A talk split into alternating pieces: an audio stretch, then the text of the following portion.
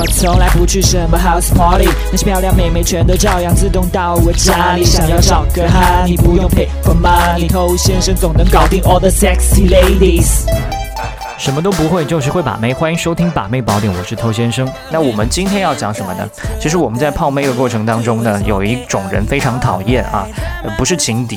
我们以前也讲过这个挖墙脚的一些办法，这些都不是最讨厌。最讨厌是什么？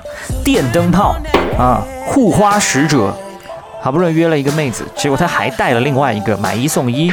这妹子好像是多了一个，但是最后呢，你可能一个都吃不到。所以这个闪闪发光的问题，我们应该怎么解决呢？你正在收听的是最走心、最走肾的撩妹节目《把妹宝典》，添加微信公众号 k u a i b a m e i，参加内部课，学习不可告人的撩妹套路。内部客服微信号 a r t t o u。欢迎在节目之外去添加我们的官方微信公众号 K U A I B A M E I 快把妹的全拼。好，我们来讲正题。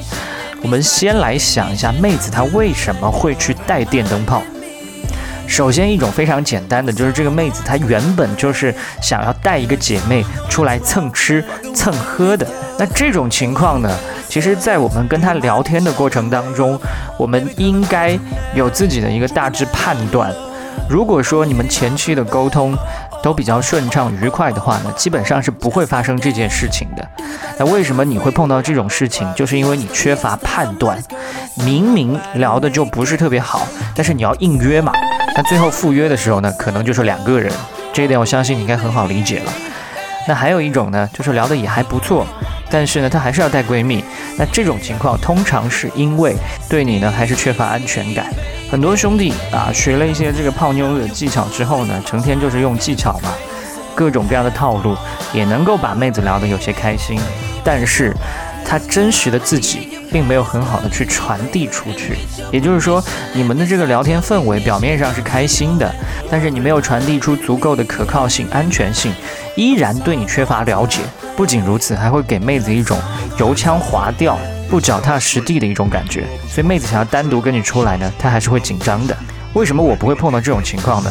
那因为我也是一个五讲四美三热爱的人，是吧？除了这些套路以外，我们的真诚、对生活的热爱、对很多事情的看法态度，都会让妹子尽可能多的。感觉到一个真实存在的你，这样她才会卸下心防，放心的来跟你约会。那如果你想确定一下妹子她究竟会不会带电灯泡呢？你也可以用一个很简单的测试嘛，比如说说好了我们要去看电影的，你就给她看我已经订好了两张票，对不对？那这种情况下就不太好带第三个人来了。讲到这里，我就顺便插一个题外话啊。关于闺蜜这件事情，大家一定要小心谨慎。有太多兄弟就死在闺蜜的手里，有各种各样的一些花式的死法啊啊，比如说得罪了闺蜜的嘛，或者说没有给闺蜜留下好印象嘛，那这闺蜜你说她能够帮你吗？天天在你的目标面前 说你的坏话，是吧？那这种情况下，妹子可能就算对你有好感，碍于闺蜜的情面，她也不太好做一些什么样的明确的反应。